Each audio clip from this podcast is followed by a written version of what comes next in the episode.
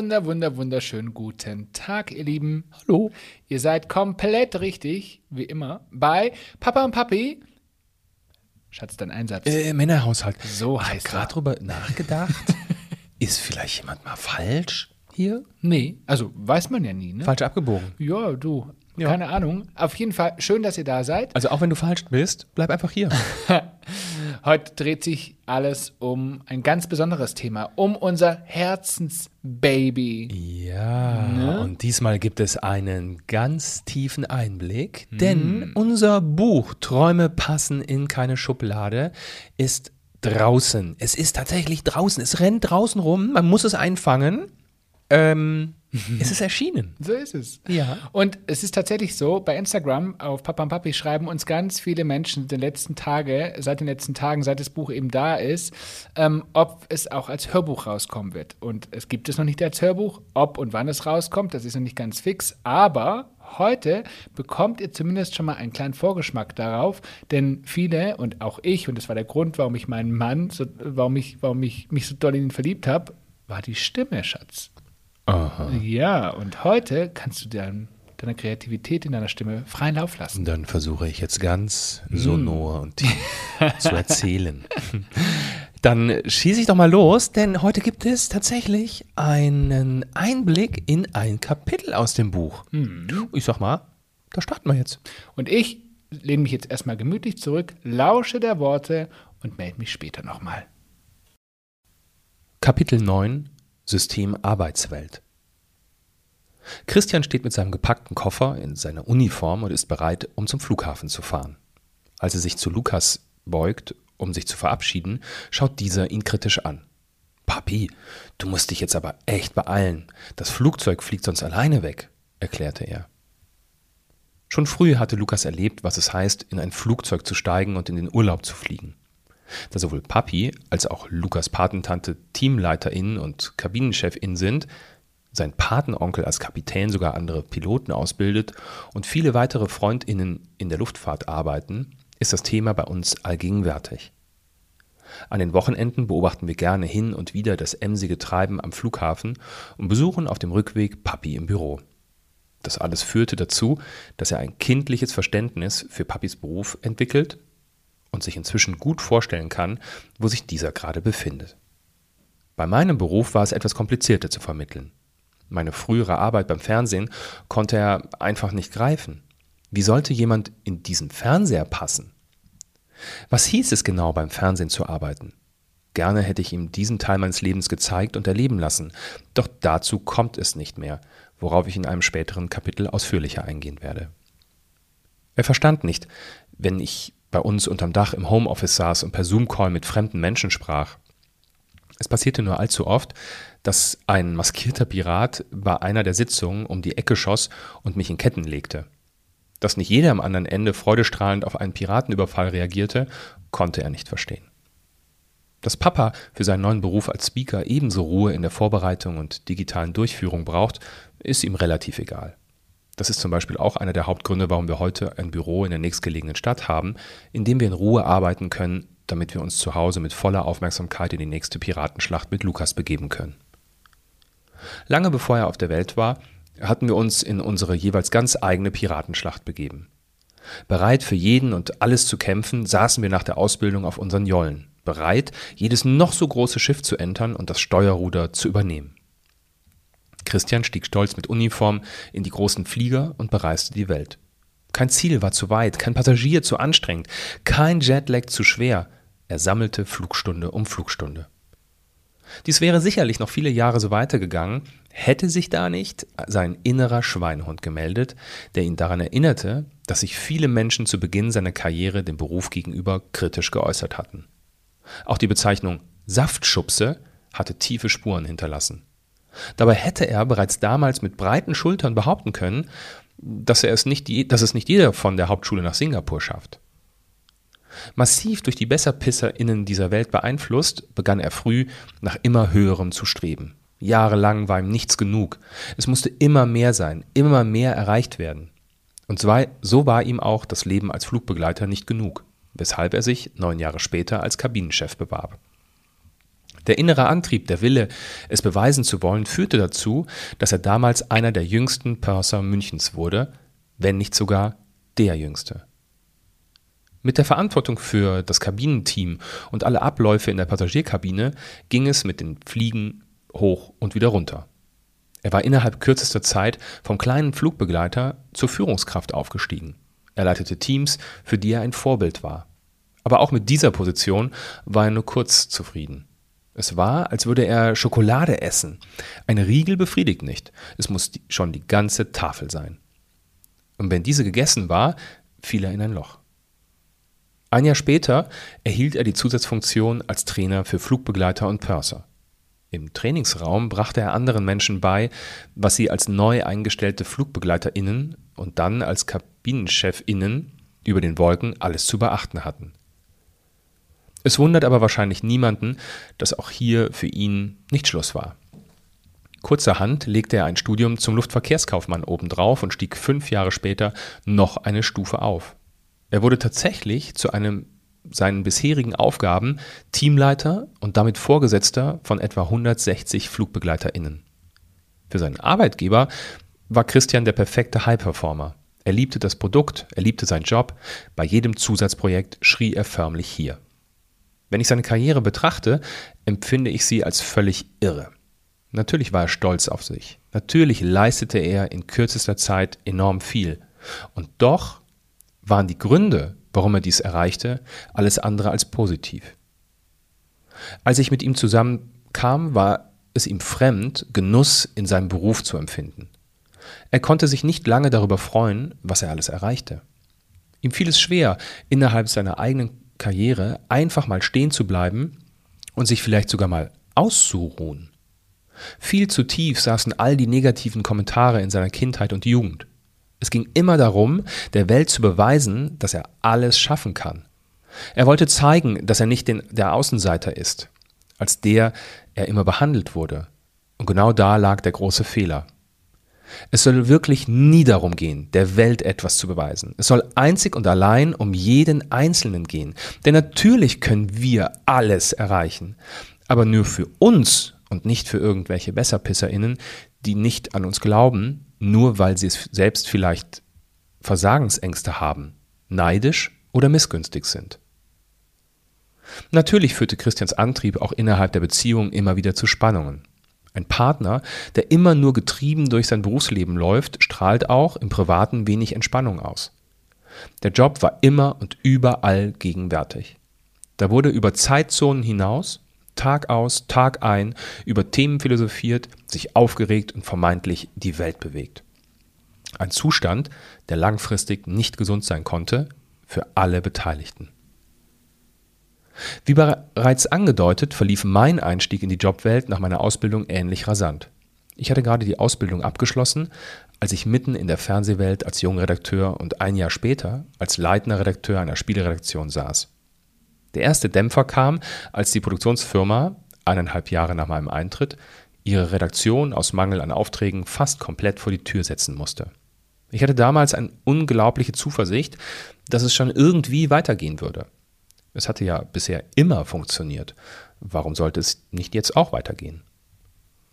Im Münchner Arbeitsamt wurde ich kurz an meinen Besuch des Arbeitsamtes in Fulda erinnert. Ich erzählte der bedingt freundlichen Mitarbeiterin, dass ich Redakteur sei. Was schreiben Sie denn? fragte sie mich. Ich schaute etwas verdutzt und antwortete, ich schreibe nicht, ich produziere Fernsehsendungen. Ihre Antwort ließ nicht lange warten. Dann sind Sie auch kein Redakteur. Da war er wieder. Wieder so ein Moment, an dem man mir erzählen wollte, wer ich bin und was ich tue. Oder eben auch nicht. Ein offizielles Amt, das Menschen dabei unterstützen soll, eine neue Wirkungsstätte zu suchen, brachte mich mal wieder nicht weiter. Und theoretisch hätte es wieder Potenzial gehabt, dass ich deshalb von meinem Weg abweiche und beginne, Dinge zu tun, die ich eigentlich gar nicht möchte. Dabei wusste ich sehr gut, was ich tat, und ich wusste, wie es für mich weitergehen sollte. Natürlich fand ich als Redakteur einen neuen Job. Damals bei einem Call-in-Quiz-Sender. Manche kennen noch die Suche nach Tieren mit drei Buchstaben. Während der Moderator ein Quiz präsentiert, konnten die ZuschauerInnen anrufen und mit der richtigen Lösung Geld gewinnen. Die damalige Zeit war so verrückt wie surreal. Das Prinzip und die Strategie des Senders war zu Recht umstritten. Und doch war es für mich als junger Mensch ein unglaublicher Ausflug in eine Marktnische. Ich stieg zum Producer auf und war oft gefragt, wenn es darum ging, neben dem klassischen Call-TV auch Sendungen zu produzieren, die kein Call-In beinhalteten. Es war eine wirklich verrückte Zeit. Warst du in der Redaktion erfolgreich, konntest du mit jeder Idee um die Ecke kommen. Sie wurde umgesetzt. Der TV-Markt wurde zwischen 2000 und 2010 von Call-In-Shows überschwemmt. Im Ausland wurden ähnliche Shows produziert und so kam es, wie es kommen musste. Plötzlich gaben sich Headhunter die Klinke in die Hand, um die erfolgreiche Mannschaft abzuwerben. Eines Tages saß ich im Flieger nach Budapest, um dort mit dem Geschäftsführer einer Call-In-Produktion zu sprechen. Er bot mir damals das Gehalt eines Klinikprofessors an, wenn ich für ihn arbeiten würde. Auf dem Rückweg schaute ich beim Landeanflug auf München aus dem Fenster und war berührt von den Bergen, die von der untergehenden Sonne angestrahlt wurden. Ich beschloss, den Job nicht anzunehmen. Ich wollte nicht am Ende jeder Woche nach Hause, nach Hause shutteln müssen, eine Fernbeziehung führen und den Ammersee durch den Balaton ersetzen. Mein Arbeitgeber erweiterte daraufhin selbst sein Wirken im Ausland und kurze Zeit später wurde ich Teil der internationalen Mannschaft. Plötzlich flog ich montags nach Brüssel, mittwochs nach Kopenhagen und freitags vielleicht noch auf eine Stippvisite nach Budapest. Da saß ich, junger Kerl, und stieg in die Flieger, als hätte ich nie etwas anderes getan. Der Höhepunkt der Skurrilität war erreicht, als wir aus Unterföhring bei München Live-Shows nach Argentinien und Indien sendeten. Doch anders als bei Christian trieb mich in all dieser Zeit eine intrinsische Motivation an, Karriere zu machen. Es machte mir Spaß, Verantwortung zu übernehmen und Menschen zu führen. Die Sache reizte mich. Es waren nicht irgendwelche Menschen, die mir erzählen wollten, dass ich nichts kann. Nach fünf Jahren in der Call-In-Branche begann ich, das klassische Fernsehen zu vermissen. Ich wollte wieder Entertainment und richtige Fernsehshows produzieren. Als eine passende Stelle ausgeschrieben war, bewarb ich mich als Abteilungsleiter bei einem deutschen Pay-TV-Anbieter. Ich hatte auch in diesem Prozess ein Urvertrauen in mich selbst. An mancher Stelle fragte ich mich zwar, ob die Aufgabe vielleicht zu groß sein könnte, aber klar war, dass ich diesen Weg jetzt einschlagen möchte. Ich konnte führen, hatte einen Werkzeugkoffer an Grundlagen und den Rest würde ich schon irgendwie lernen. Die Gespräche führte ich mit dem inspirierendsten Chef, den ich in meiner gesamten festangestellten Laufbahn je kennengelernt habe. Er teilte meine Wertevorstellungen und berührte mich als Mensch. Wir matchten und ich bekam den Job.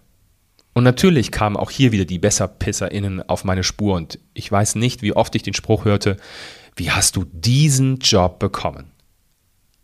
Als ehemaliger Mitarbeiter eines Call-In-Senders, dessen Image nicht gerade positiv besetzt war, war es nicht unbedingt üblich, eine leitende Stellung bei einem großen Fernsehsender zu übernehmen. Hinzu kam, dass ich gerade mal Anfang 30 war und somit vergleichsweise jung für eine solche Position. Ich verantwortete damals alle Entertainment-Sendungen, die ich mit meinem eigenen Team selbst produzierte. Plötzlich tauchten Namen wie Kiefer Sutherland, Jürgen Prochnow, Tom Hanks und Till Schweiger auf der Liste meiner Protagonisten auf. Es wurde Alltag, auf roten Teppichen zu stehen, an den Originalschauplätzen von Game of Thrones zu drehen oder Verträge für Live-Shows mit mehreren Ländern auszuhandeln. Da ich aber in einem Land lebe, in dem es wichtig ist, was man sich auf die Visitenkarte schreiben kann, und auch ich damals dafür empfänglich war, reichte mir der ursprüngliche Head-Off-Titel irgendwann nicht mehr aus. Ich setzte den Director noch oben drauf. Meine Eltern erzählten mit breiten Schultern, dass ich beim Fernsehen arbeitete und was ich alles verantwortete. Mein Freundeskreis hörte gern die Geschichten von Stars und Sternchen und war glücklich, wenn ich mal wieder eine Produktion mit Publikum hatte, bei der sie Fernsehluft schnuppern konnten.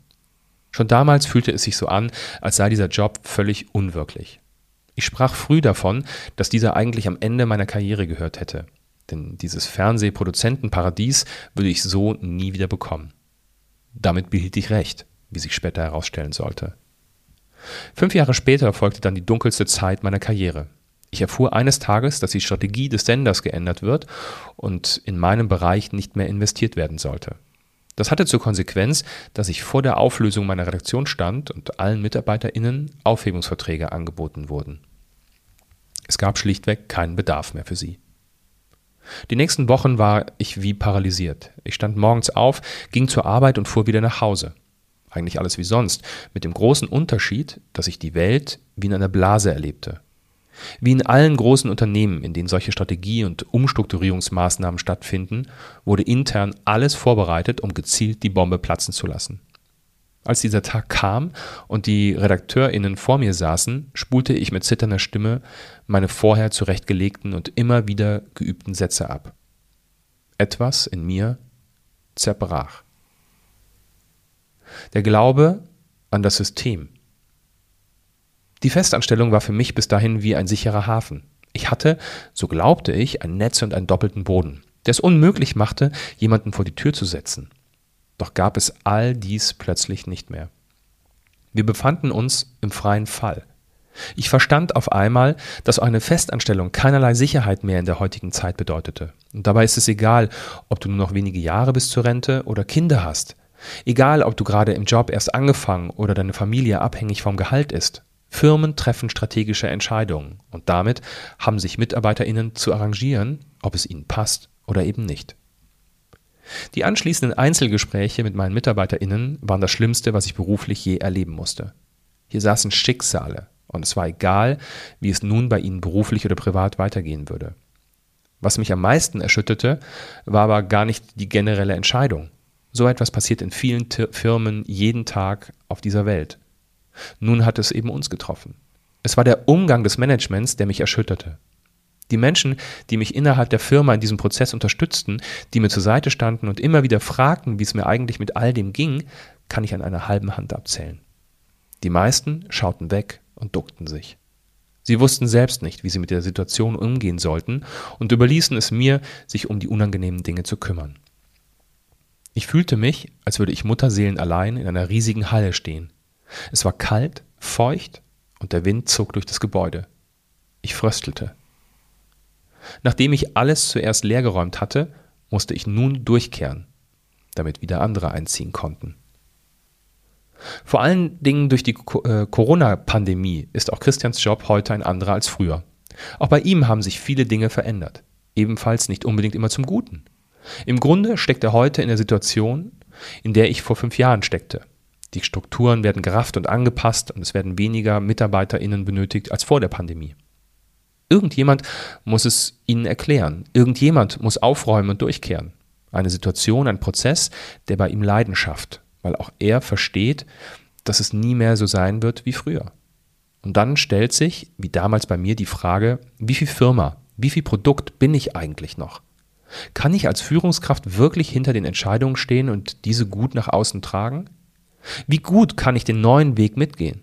Was ist mir im Leben wichtig und gehört die Firma, für die ich arbeite, dazu?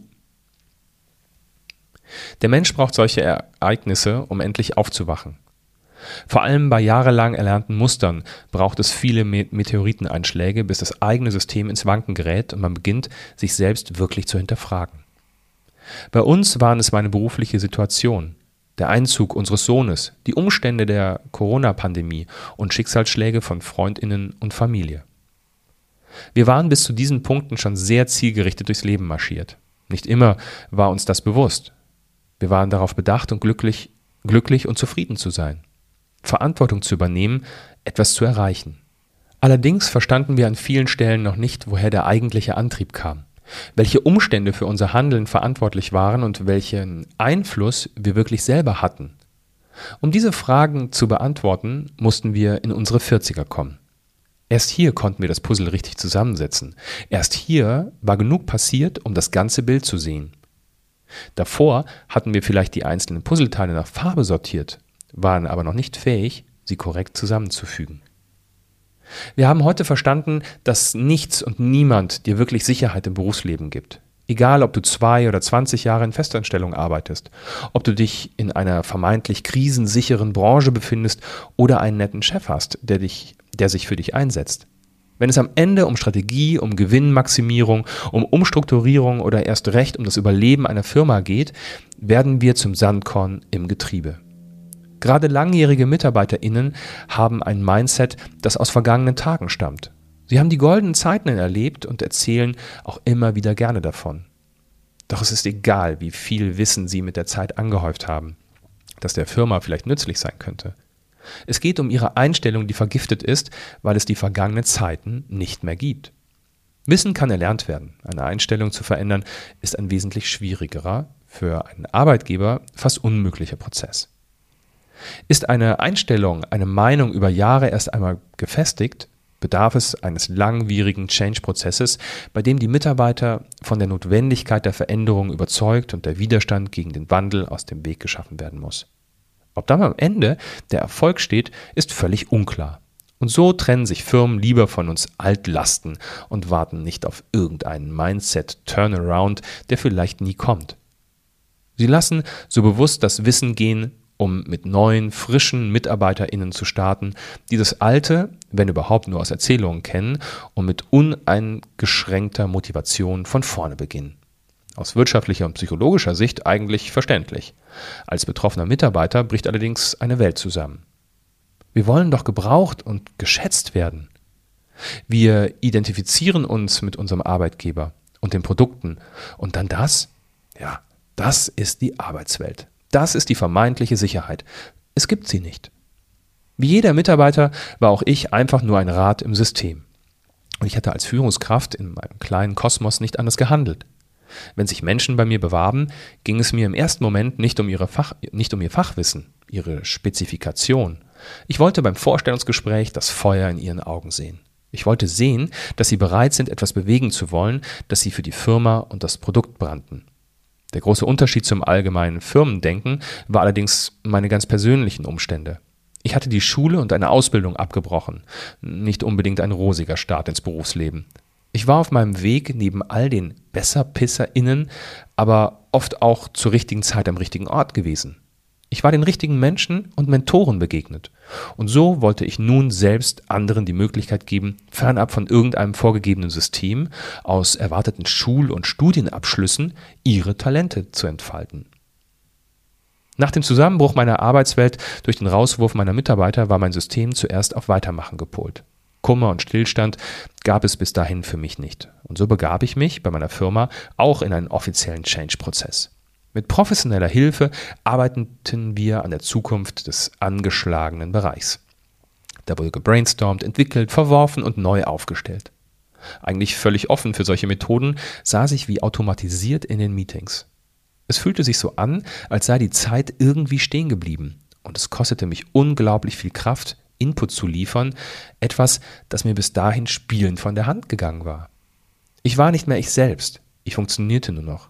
Ich hatte mich selbst komplett verloren. Und genau deshalb begann ich, mein eigenes System in der Zeit umzuprogrammieren. Wir führten endlose Gespräche, sprachen über Ziele und Visionen. Wir entwarfen und verwarfen Vision Boards, Collagen, auf denen unsere Träume und Wünsche festgehalten waren. Und so traute ich mich mit dem Wissen, dass eine Festanstellung nicht unbedingt sicherer ist als eine Selbstständigkeit, der Festanstellung 2021 den Rücken zu kehren und ein eigenes Unternehmen zu gründen. Ey, Schatz, schon zu Ende? Nein. Ich liebe es. Ich habe wirklich, ich saß hier, habe meinen Kaffee genossen und habe dir einfach nur zugehört und es ist so schön. Nein, die Geschichte ist aber nicht schön. Nee, die Geschichte ist wirklich nicht schön, aber ich höre dir einfach so gerne zu. Der Ausgang, jetzt pass auf, der Ausgang der Geschichte ist aber schön, abgesehen davon, dass du ihn kennst, aber ich habe ja das Kapitel abgebrochen. Gut, dass du sagst. Ich wollte nicht gerade sagen, Ja, da ja, fehlt ja. doch noch was. Richtig, aber wer wissen will, was da noch so passiert ist, der besorgt sich, eine Möglichkeit. der besorgt sich einfach das äh, Buch Träume passen in keine Schublade. So einfach geht das, ist jetzt überall verfügbar. Beim Yes. Versandriesen, in der Buchhandlung eures Vertrauens, wo immer ihr es haben wollt, bestellen wollt oder kaufen wollt. Es ist da. So ist es. So, Und jetzt äh, habe ich mir den Mund fusselig geredet. Ich glaube, ich werde jetzt erstmal eine Schweigestunde einsetzen, äh, einlegen. Ich rede jetzt nicht mehr. und ich freue mich schon auf unsere nächste Folge. In diesem Sinne, Holderieux und fette Beute. habt einen super schönen Tag, Abend, Morgen, was auch immer. Tschö mit und wir Ö. sehen uns bei Papa und Papi auf Instagram hoffentlich. Tschüss mit Ös. Tschüss. Tschüss.